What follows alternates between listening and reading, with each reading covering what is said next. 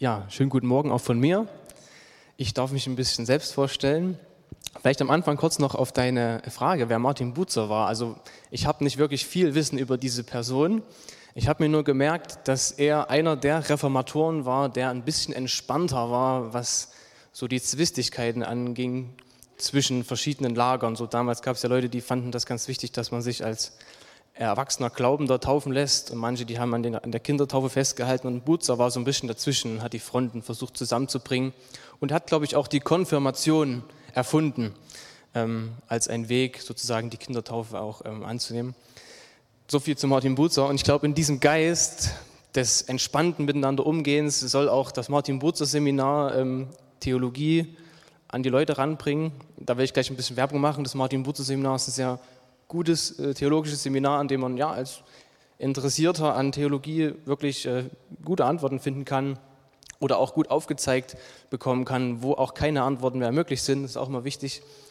Ja, dort, dort darf ich Theologie studieren und das ist auch eine große Leidenschaft von mir. Ich habe da wirklich versucht, meine Leidenschaft, mein Interessenfeld zu meinem Beruf zu machen und bin da jetzt auch so halbwegs dabei. Ab Herbst ähm, darf ich auch noch ein bisschen mehr Stunden arbeiten für die Gemeinde in Chemnitz, in der ich arbeite die heißt Stadtlicht, Kirche für Chemnitz. Bin da auch sehr zufrieden und darf da viele coole Arbeiten machen mit Menschen und Leuten aus der Bibel was erzählen und heu, euch heute auch. Da freue ich mich besonders drauf. Ich soll euch noch ganz am Anfang von einem, äh, als ich heute früh einer bestimmten Person aus meiner Familie erzählt habe, dass ich in Gera in einer Baptistengemeinde bin. Darf man das sagen, dass ihr in der Baptistengemeinde seid? Schon, oder? Ähm, ich soll euch von einem alten Baptistenbruder grüßen. Vielleicht kennt der eine oder andere Reinhard Butz, mein Opa. Ich weiß nicht, ob er ein Begriff ist. Genau. Die Butzrench, ja. Da, da komme ich gerade her, genau. Okay, also, ich habe euch auch noch ein Foto von meiner Tochter mitgebracht. Ähm, das ist die, die Elise. Seht ihr das? Ja, genau. Ähm, ich bin sehr begeistert von, von meiner Tochter, auch von meiner Frau. Ähm, meine Frau ist nochmal schwanger und, wir, und wir, wir freuen uns, dass wir im Oktober ein zweites Kind bekommen können. Und ist schon immer wieder cool, dieses Familienleben und auch die Emotionen, die da drin, so drin stecken. Und ich bin davon ein Stück weit auch begeistert und freue mich echt schon sehr und freue mich schon, diesen kleinen Wurm dann wieder auf meinen Bauch legen zu können. Und der liegt da einfach und schläft. Dann im Oktober, ich hoffe, alles geht gut. Und ich bin nicht nur von meiner Familie und von meiner, meiner Tochter begeistert, sondern auch von Jesus. Und heute wollen wir uns ein bisschen eine Geschichte anschauen, wo Jesus ähm, ja, in Kontakt kommt mit einer Frau. Ähm, und ich finde Jesus auch spannend, weil er war eben damals nicht unbedingt konventionell unterwegs. Jesus war ein Typ, der hat sich so gesagt, naja, in seinen besten Jahren eigentlich, so Ende 20, Anfang 30, ich höre jetzt mal auf, ein normales Leben zu leben. Ich ziehe jetzt ein bisschen durch die Gegend hier in Israel, sammle mir ein paar Schüler und erzähle den Leuten mal, wie das Leben aussieht, wenn Gott der Chef ist wie das Reich Gottes funktioniert. Und weil er viel unterwegs war und so sein Berufsleben aufgegeben hat, sich keine Frau gesucht hat, ähm, war er eben auch sehr darauf angewiesen, bei Menschen zu Gast zu sein und irgendwie von anderen Menschen durchgefüttert zu werden. Und, und das ist schon ein spannend anderer Lebensstil, was wir heute so kennen. Ja? So, wenn du sagen würdest, so als Teenager, 14 Jahre, Mama, ich gehe jetzt mal nicht mehr in die Schule, ich laufe jetzt ein bisschen durch Gera, und erzähl mal den Leuten, was Gott so möchte, ne? wie, wie das Leben in Gottes Bahnen so aussieht.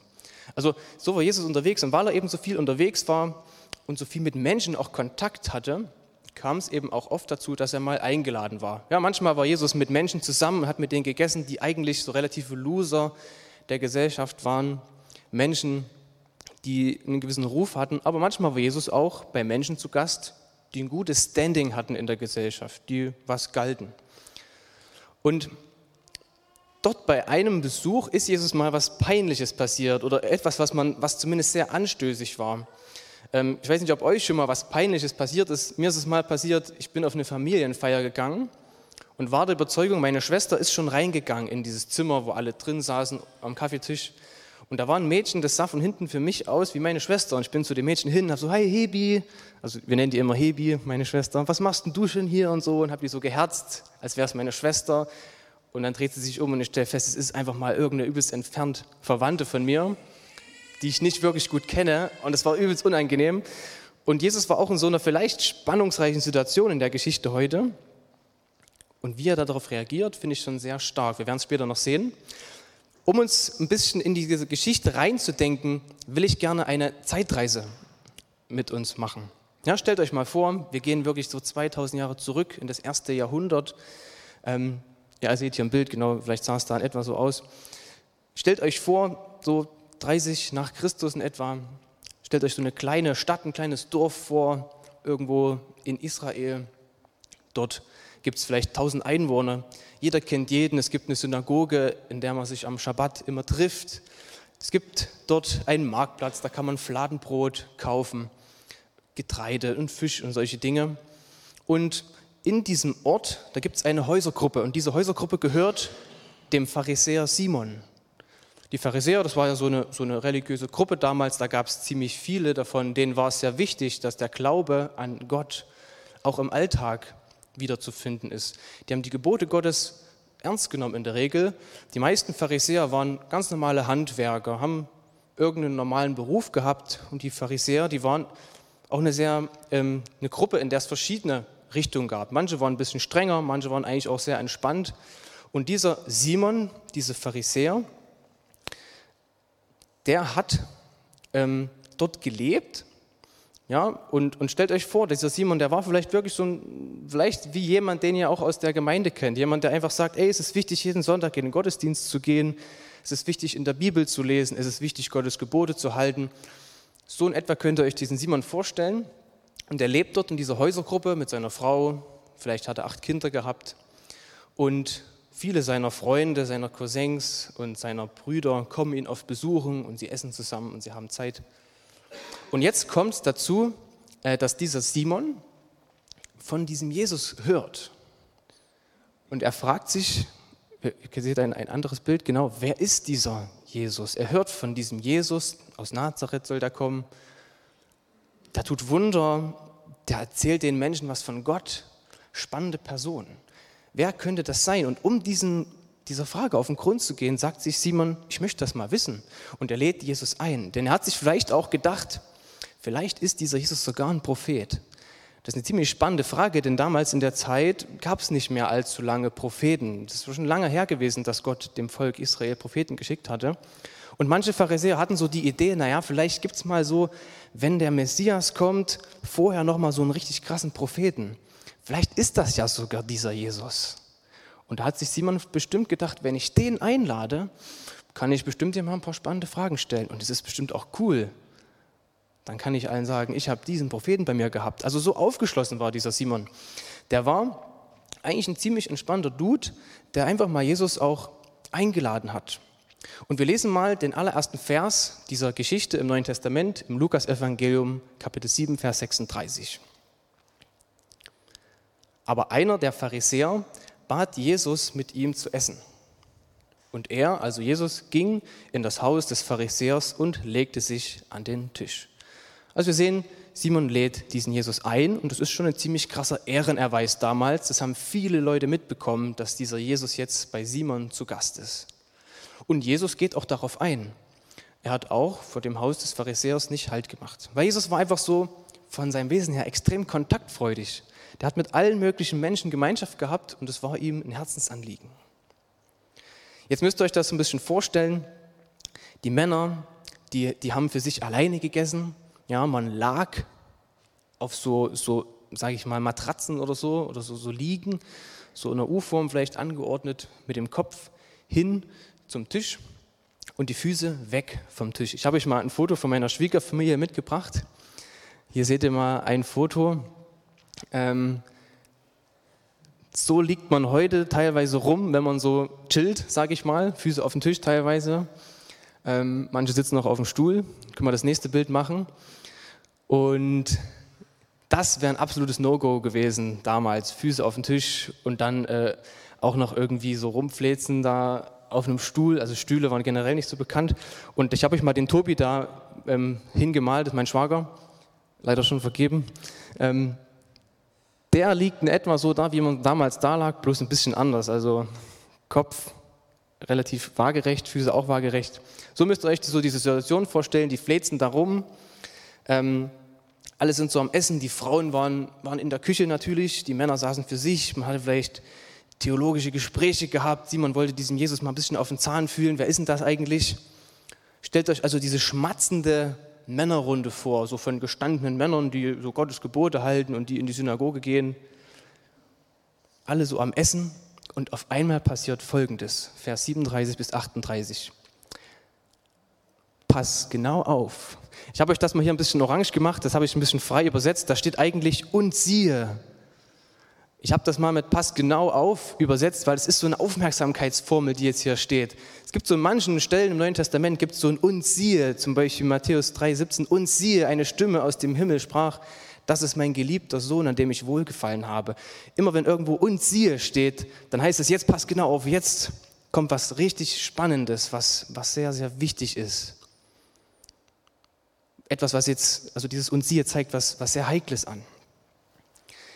Und siehe, in der Stadt war eine Frau. Sie war eine Sünderin. Sie hörte, dass Jesus im Haus des Pharisäers zum Essen eingeladen war. Also kam sie mit einem Alabasterfläschchen voll Salböl. Sie ging hinten an die Füße von Jesus und fing an zu weinen. Mit ihren Tränen betropfte sie seine Füße und mit ihren Haaren trocknete sie sie ab. Dann küsste sie seine Füße und salbte sie mit dem Salböl. Was für eine krasse Situation. Sehr seltsam, was hier auf einmal passiert. Was macht diese Frau da auf einmal? Du musst dir vorstellen, diese Männerrunde. Und dann traut sich da eine Frau rein und die wird auch noch als Sünderin bezeichnet. Das ist eine sehr nette Umschreibung hier an dieser Stelle für eine Prostituierte. Und um euch mal ein bisschen diesen, sage ich mal, diese Spannung noch deutlich zu machen, möchte ich mal, brauche ich mal sechs Freiwillige, die mal kurz hier vorkommen auf der Bühne und sich so zwischen, zwischen dem äh, Sessel und dem Klavier hinstellen. Wer hat denn Eltern, die irgendwas im Bereich Holz arbeiten? Gibt es da jemanden?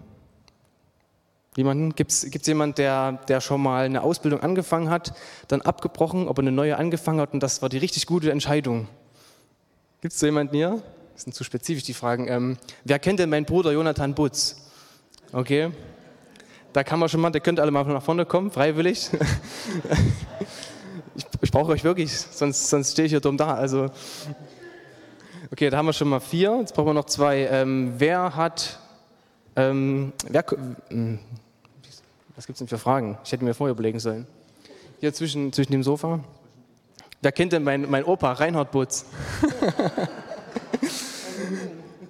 Ja, zwei brauche ich noch. Genau, hier drei, drei Leute hier und drei Leute hier. Das, da muss ein Graben zwischen euch sein. Genau. Drei Leute hier. Ihr braucht noch jemanden? Auch oh, fehlt noch einer. Fehlt noch jemand. Ähm, darf ich dich bitten, dass du noch, mir noch hilfst? Ja, das wäre cool. Super. So, also Sünder, dieser Begriff. Das, wenn wir das Wort Sünder hören, denken wir gleich vielleicht an Paulus, alle Menschen sind Sünder und sowas. Aber damals war das eher ein, Begriff, ein Begriff der, der, eine, der eine gesellschaftliche Größe hatte. Ich mache das mal an euch deutlich. Der Begriff Sünder hat sich dadurch ähm, zusammengestellt, dass man einen Beruf hatte, der mit der Tora, dem Gebot Gottes, nicht so wirklich gut zusammengepasst hat. Ja, da gab es zum Beispiel eben äh, sagen wir mal, Geldverleiher. Du bist ein, Geldverleiher. Ähm, du bist so ein richtiger Typ, der denkt sich so, Hauptsache ich mache Money. Ja? Da kommt jemand und braucht irgendwie Geld, 100 Denare und du sagst, alles klar, gebe ich dir, aber nächstes Jahr brauche ich 150 Denare von dir. Ne? Hat ein bisschen, ist ein bisschen schwierig, weil Zinsen sieht Gott nicht so nice an in der Tora. Deswegen wurde der Beruf des Geldverleihers zum Beispiel als sündig betrachtet. Das heißt, du warst ein Sünder, ja. So, dann gab es zum Beispiel auch die Zöllner. Du bist ein Zöllner, ne? Du bist ein richtig großer Sünder. Du kriegst auch 50.000 Schulden, also Schuldschein vor Gott sozusagen. Weil selbst wenn du deinen besten Kumpel aus der dritten Klasse ins Dorf kommen siehst, dann denkst du dir so, yes, der hat gut, der hat gut studiert, von dem kann ich richtig was abzwacken. Ne? So richtig, so richtig gemeiner Sack bist du. Ne? So, das heißt 50.000 Schulden. Und du, du hast, du hast schwer, du, du musst halt irgendwie ne, um die Runden kommen, du bist eine Sünderin wie diese Frau. Ähm, das ist natürlich auch nicht so, so gern gesehen, wenn man durch, ja, durch, durch Geschlechtsverkehr sein Geld verdienen muss mit vielen Männern. Das ist eine tragische Geschichte. Gerade auch, was die Römer da auch oft gemacht haben damals mit den Frauen, gab es viele schlimme Sachen. Und das ist natürlich teilweise tragisch, teilweise auch ein bisschen gemein. Und ihr habt halt einen Beruf, der, der strukturell darauf basiert, dass man Dinge tut, die Gott nicht mag. Deswegen bezeichnet man euch als Sünder. Ja? Und ihr, ihr seid die Gerechten. Ja? Ihr sündigt auch mal, ne? Klar, euch passiert auch mal ein Fehler. Ihr wisst, dass ihr Gottes Gnade braucht. Das ist jetzt, ihr glaubt schon nicht, dass ihr keine Sünden begehen könnt. Das ist schon logisch. Aber ihr habt ja Berufe gewählt, die an sich okay sind. Ne? Du bist ein richtiger Bauer, ne? Du, bist, du machst fleißig deine Arbeit auf dem Feld, gell? Ja. Und, und so ähm, bringst deine Ernte ein. Klar, passiert es dir auch mal, dass du außersehen deine, deine Frau mal schlägst. Das ist natürlich schlecht.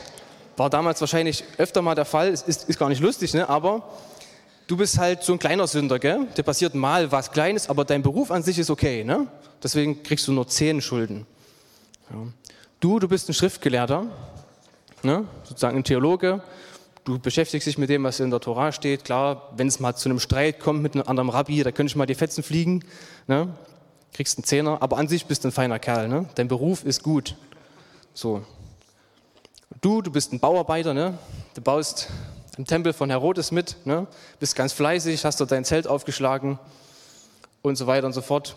Dir passiert es auch mal, dass dir der Hammer auf den Fuß fällt und du dann ein bisschen fluchst, ne? Deswegen bist du nur ein kleiner Sünder, aber an sich bist du ein Gerechter. Du, tust, du hast einen guten Beruf. Ne?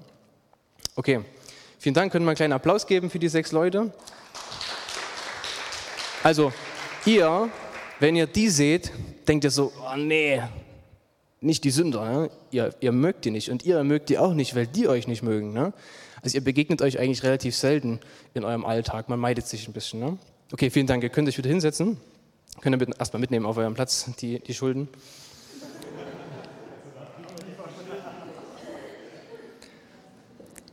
Also stellt euch diese, diese, dieses, dieses Gesell diesen gesellschaftlichen Hintergrund vor. Ein bisschen vereinfacht ist es natürlich, ne? das Leben ist immer differenzierter als sechs Leute auf der Bühne.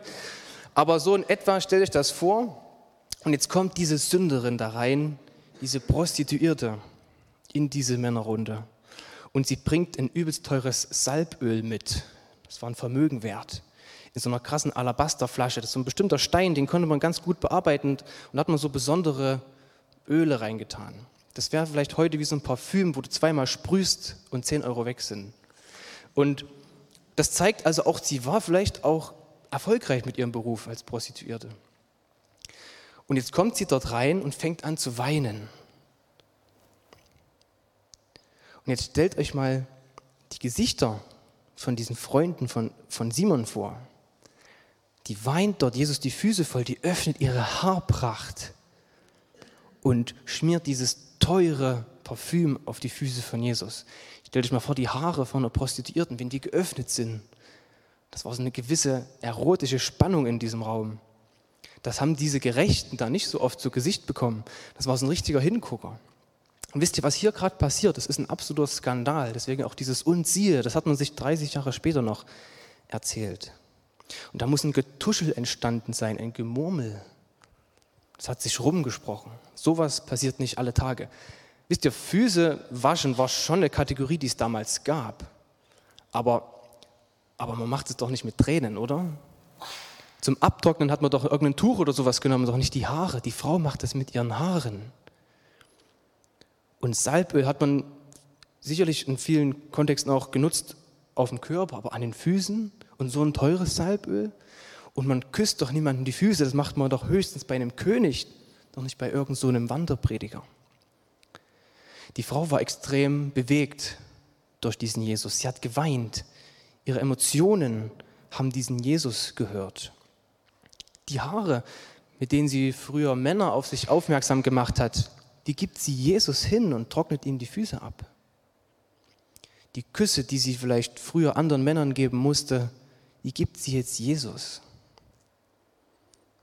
Das Salböl, mit dem sie vielleicht gut gerochen hat für ihre Freier, das schenkt sie Jesus. Und das ist wirklich sehr spannend, diese Situation. Mit dieser Frau muss was Krasses passiert worden sein, dazu noch später mehr. Jetzt ist aber spannend, wie Simon darauf reagiert, auf dieses Handeln. Wir lesen mal seine Reaktion darauf. Er war ein bisschen enttäuscht davon, was jetzt passiert ist. Vers 39. Als der Pharisäer, der Jesus eingeladen hatte, das sah, sagte er zu sich selbst. Also er macht jetzt ein Selbstgespräch. Er spricht nur zu sich. Wenn er wirklich ein Prophet wäre, würde er doch merken, was für eine Frau das ist, die ihn da berührt. Er müsste doch wissen, dass das eine Sünderin ist. Ja, Simon ist der Meinung, ein Prophet müsste den Menschen durchschauen können. Ein Prophet müsste doch sofort wissen, ha, das ist ein Sünder. Von dem lasse ich mich nicht anfassen. Da wäre ich ja vielleicht unrein oder sowas. Und dieser Simon ist also enttäuscht, ah, es ist also doch kein Prophet. Ja, vielleicht hat er diese Hoffnung gehabt, dass Jesus dieser spannende, packende Prophet ist. Und jetzt ist Simon enttäuscht, ist es doch nicht. Aber er spricht zu sich. Er ist ein feiner Kerl, er ist kein heuchlerischer Pharisäer, wie wir manchmal denken. Er, er denkt sich das für sich. Er fängt da nicht an, laut sich aufzuregen, zu empören, ja, das geht doch nicht, sondern nee, er sagt es zu sich selber. Das Lustige jetzt ist aber, Jesus zeigt Simon in gewisser Weise, dass er doch ein Prophet ist, indem er nämlich Simon deutlich macht, dass er das Herz von Simon kennt. Jesus wusste nämlich, was im Herzen los ist von Simon und deswegen spricht Jesus jetzt Simon an. Das erste Mal, dass Jesus jetzt was sagt, quasi in dieser spannenden Situation, Vers 40. Da sprach Jesus ihn an, Simon, ich muss dir etwas sagen. Simon sagte, Lehrer, bitte sprich. Also Simon ist nach wie vor höflich und auch respektvoll gegenüber Jesus. Jesus begann. Zwei Männer hatten Schulden bei einem Geldverleiher. Der eine schuldete ihm 500 Denare, der andere 50. Weil keiner von ihnen zahlen konnte, erließ er beiden ihre Schulden. Welcher von ihnen wird ihn wohl mehr lieben? Simon antwortete, ich nehme an, der, der ihm mehr geschuldet hat. Du hast recht, sagt Jesus. Schon irgendwie krass, was Jesus hier abliefert, oder? In so einer spannenden, heiklen Situation hat er den kühlen Kopf, so eine kluge Geschichte hier zu platzieren und diesen Simon zu erzählen, um dem Simon irgendwas deutlich zu machen. Der spürt die Spannung in der Luft und kriegt es irgendwie hin, eine gute Sache zu sagen. Krass, oder? Und Jesus erzählt diese Geschichte und was erstmal auffällt ist, wow, Gott wird in dieser Geschichte verglichen mit einem Geldverleiher. Also mit einem, mit einem sündigen Beruf. Klar ist Gott kein Sünder, das weiß jeder, aber, je, aber ich denke, Jesus will hier vielleicht deutlich machen, ey Simon, Gott ist dem Sünder viel näher, als du denkst. Und spannend ist, dass jetzt hier äh, dieser Geldverleiher gar nicht als ein gemeiner Geldverleiher, der andere nur ab, abziehen will, dargestellt wird, sondern als ein sehr gönnerhafter Geldverleiher, ein großzügiger Geldverleiher. Und dieser Geldverleiher hatte zwei Schuldner. Dieser Schuldner, der 500 Denare Schulden hatte, der steht für die Prostituierte, für die Frau. Ich habe euch mal ein Bild mitgebracht. Diese 500 Denare Schulden, könnte man heute irgendwie Pi mal Daumen auf 100.000 Euro Schulden hochrechnen. Also ein Denar war ein Tageslohn, 500 Tage Arbeit, 100.000 Euro in etwa, habe ich jetzt mal so grob über den Daumen gerechnet. Und der andere Schuldner, der die 50 Denare Schulden hatte, der steht für den gerechten Simon. Er hat viel weniger Schulden, er hat kleine Schulden. Aber spannend ist, dass beide, die die Schulden hatten, vor Gott, also vor diesem Geldverleiher, nicht zahlen können. Und beide Schuldner sind darauf angewiesen, dass der Geldverleiher einfach großzügig die Schulden erlässt. Das heißt, Simon wird sicherlich gedacht haben, ja, okay, damit bin ich einverstanden, ich bin zehnmal weniger schuldig zehnmal weniger Sünder als die Prostituierte. Damit kann ich vielleicht leben. Vielleicht hätte er es er selber ein bisschen anders eingeschätzt. Aber das Krasse ist doch, dass Jesus hier eigentlich beide auf eine Stufe stellt. Hey, egal wie unterschiedlich groß eure Schuld ist, ihr steht auf der gleichen Stufe vor Gott, denn ihr seid beide davon abhängig, dass Gott euch einfach gönnerhaft, großzügig eure Schulden vergibt. Und somit will Jesus Simon deutlich machen, ja klar, du schaust auf diese Sünderin ein Stück weit herab, aber ey, du bist vor Gott eigentlich nicht groß anders, denn du brauchst genauso die Vergebung wie diese Frau. Ihr seid auf gleicher Stufe vor Gott. Und diese Vergebung, die Gott hier auch irgendwie deutlich wird, dass Gott die hat durch dieses Gleichnis, das ist das, was diese Frau erlebt hat. Das ist der Grund, warum diese Frau da reinplatzt in diese Männerrunde. Sie muss irgendwas vorher schon mal mit Jesus erlebt haben, bevor sie hier in dieses Haus reingekommen ist. Irgendwo muss die Frau schon mal Jesus begegnet sein. Und vielleicht irgendwo bei einer Predigt von Jesus dabei gewesen sein. Und dort hat sie irgendwie mitgekriegt, dieser Jesus macht mir deutlich, Gott nimmt mich an, trotz dass ich eine Prostituierte bin. Diese Frau muss in Jesus die Annahme Gottes gespürt haben. Und deswegen war sie hier bereit, solche übelst krassen Aktionen abzuziehen, sich völlig zum Affen zu machen, vollkommen peinlich da reinzurennen, zu weinen, teures Salböl mitzubringen, Jesus die Füße zu waschen. Das ist schon krass, was hier in dieser Frau vorgeht. Das war für diese Frau extrem monumental, was da in diesen letzten Tagen oder Wochen passiert sein muss. Und jetzt hat sie endlich die Chance, zu diesem Jesus hinzugehen und ihm dafür zu danken und sich ihm hinzugeben. Stellt euch vor, die Frau hat vielleicht jahrelang als Prostituierte gearbeitet. Sie musste ihren Körper hergeben. Die Männer wollten immer nur sie haben, ihren Körper. Aber wahre Liebe hat sie vielleicht nie wirklich empfunden können. Und dann erlebt sie, wie dieser Jesus ihr Leben auf den Kopf stellt. Jesus ist für die Frau jemand geworden, der ihr die Liebe Gottes, die Vergebung Gottes und die Annahme Gottes zugesprochen hat. Und das hat in dieser Frau irgendwie die Ketten gesprengt. Das hat die Frau dankbar gemacht. Das hat die Frau dazu gebracht, Jesus extrem zu lieben. Das hat sie zur liebenden Frau gemacht. Und das konnte Simon aber noch nicht so richtig verstehen. Die Frau hat erlebt, diesen riesen Schuldenhaufen erlassen zu bekommen. Und deswegen war sie so begeistert. Und Simon hat dafür kein Verständnis. Eigentlich ziemlich tragisch. Er kann das gar nicht so richtig nachempfinden. Er hat es vielleicht selber noch nie so erlebt in seinem rechtschaffenden Leben.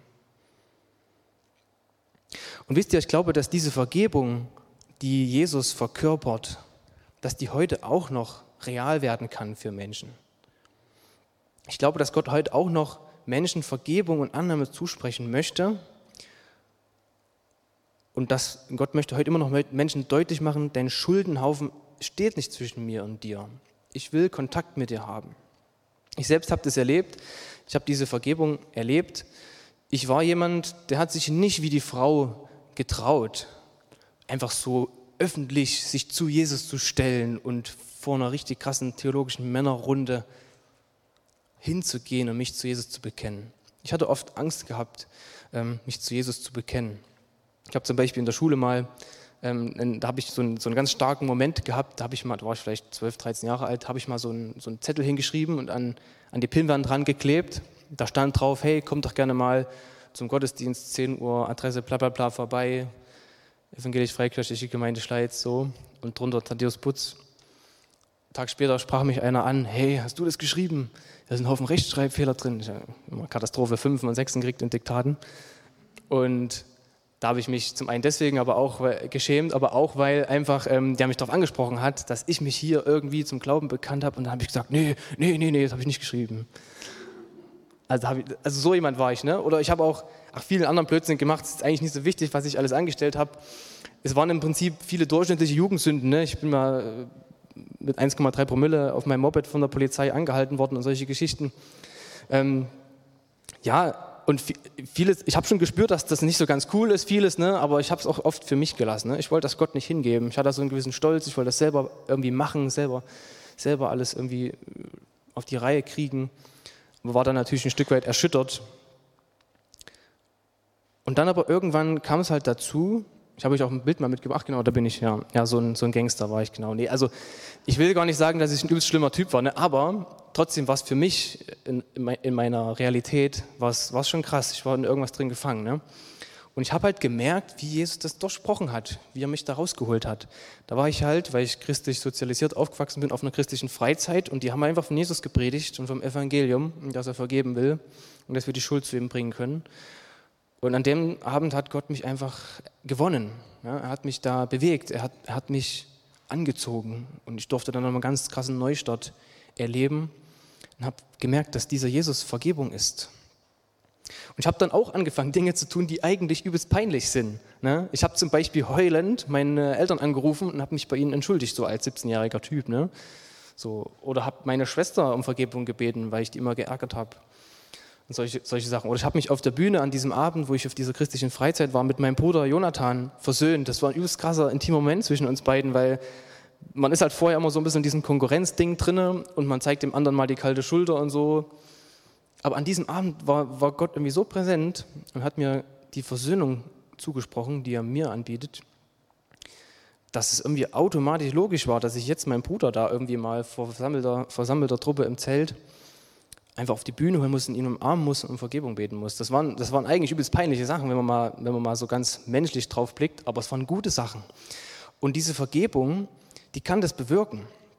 Und ich will euch einfach einladen, diese Vergebung immer wieder neu zu greifen. Ich will aber auch ein bisschen vor dieser Vergebung warnen, denn diese Vergebung kann so eine Kraft haben, dass man anfängt, Dinge zu tun, wo man jetzt vielleicht noch Angst hat, sie zu tun. Sich vielleicht so krass zu Jesus zu bekennen, wie diese Frau das hier in dieser Runde macht. Und Jesus bietet diesen Weg der Versöhnung an. Das finde ich immer wieder so, so cool im, Neuen Testament, dass Gott ein versöhnlicher Gott ist. Ja, dass er eigentlich sagt, durch Jesus äh, ist die Welt mit mir versöhnt. Ne? Ich, ich stehe eigentlich da und bin vollkommen äh, entspannt mit euch. Durch Jesus ist die Versöhnung geschehen. Ähm, und ich will euch jetzt eigentlich aus der Reserve locken, ja? weil wir Menschen sind halt oft die, die sich dann zurückziehen und, und verstecken und irgendwie Angst haben vor Gott. So, so, so, ne? Aber eigentlich will Gott uns da rauslocken aus, dieser, aus diesem Gefängnis, in dem wir oft drinne stecken. Und das, das möchte ich euch einfach, einfach zusprechen, dass, dass Jesus diese Vergebung, diese Versöhnung bringt und dass es auch bedeutet, dass wir dadurch Veränderungen erleben können, dass wir dadurch Kraft bekommen können, Dinge zu tun, für die wir uns jetzt vielleicht noch schämen. Und wisst ihr, die Frau hat Jesus so geliebt, dass Simon das nicht verstehen konnte. Der hatte nur Augen dafür, dass sie eine Sünderin war. Und ich finde es so cool an Jesus, dass, dass Jesus diesen Simon aber auch gewinnen will, ein Stück weit, so deutlich die Geschichte. Äh, Jesus will Simon nicht eins von Bug hauen, sondern Jesus möchte Simon helfen, zu verstehen, was in der Frau vorgeht. Und dann erzählt äh, Jesus dann Simon noch mehr. Wir schauen mal ab Vers 44 in der Geschichte. Jesus drehte sich zu der Frau und sagte zu Simon, also er ist immer noch im Gespräch mit Simon, ja, schau dir mal diese Frau an.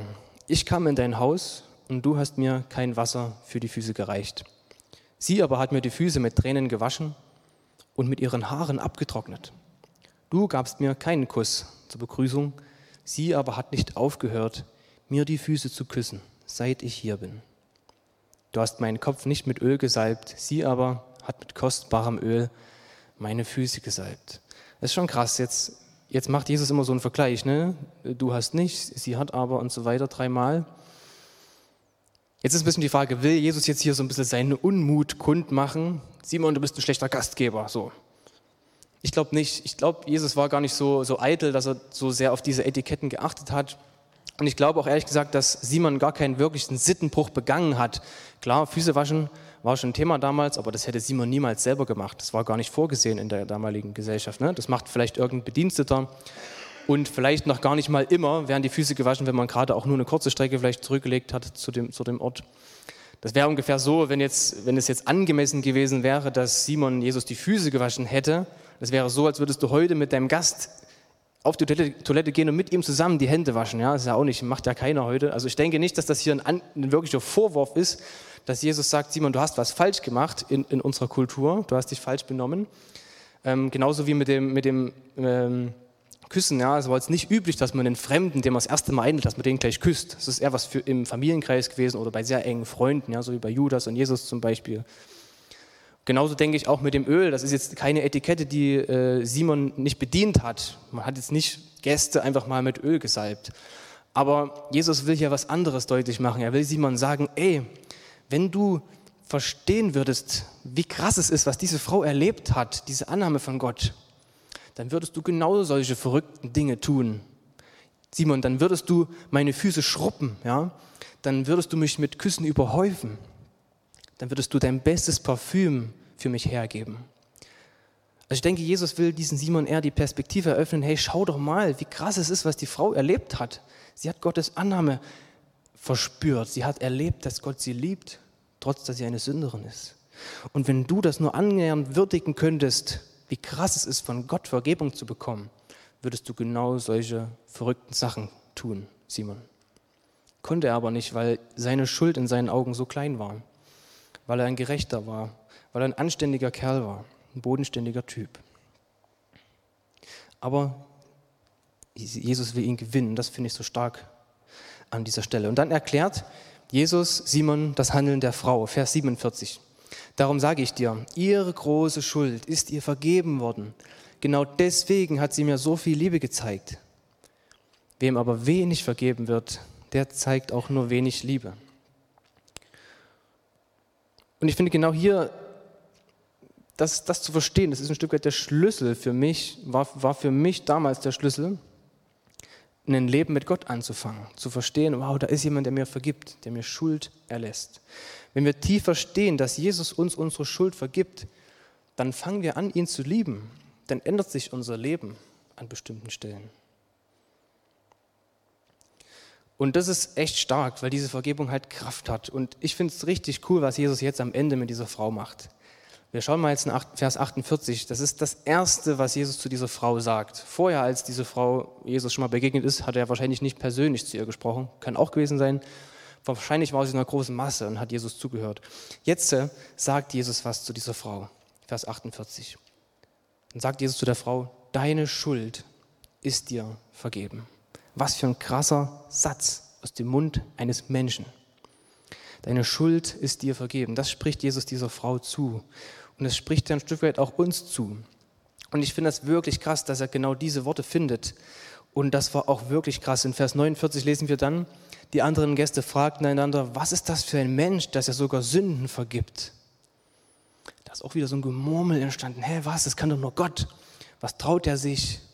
der Frau Sünden zu vergeben. Und Jesus macht hier dadurch ein Stück weit deutlich, ich bin nicht nur ein Prophet, ich bin nicht nur ein Wanderprediger. In mir kann man Gott sehen. Weil man in mir Gott sieht und weil ich den Vater zeige, kann ich auch Sünden vergeben. Vers 50, Jesus aber sagte zu der Frau, dein Vertrauen hat dich gerettet, geh in Frieden. Schon stark, was Jesus sich so traut, oder? Wie er, wie er einfach diese, diese Sünderin in Frieden gehen lässt, ihr Vergebung zuspricht und dadurch diesen Leuten dort deutlich macht, ich bin mehr als nur ein Prophet. Und das finde ich so, so cool. Und ich möchte ganz zum Schluss kommen und uns einfach mitgeben, was wir vielleicht so praktisch ja, damit, damit anfangen können. Ich denke, wir dürfen einfach unser Vertrauen auf Jesus setzen, egal wie groß unsere Schuldenhäufen sind. Ja? Auch wenn wir gut bürgerlich irgendwie unterwegs sind, uns nicht groß was zu Schulden kommen lassen.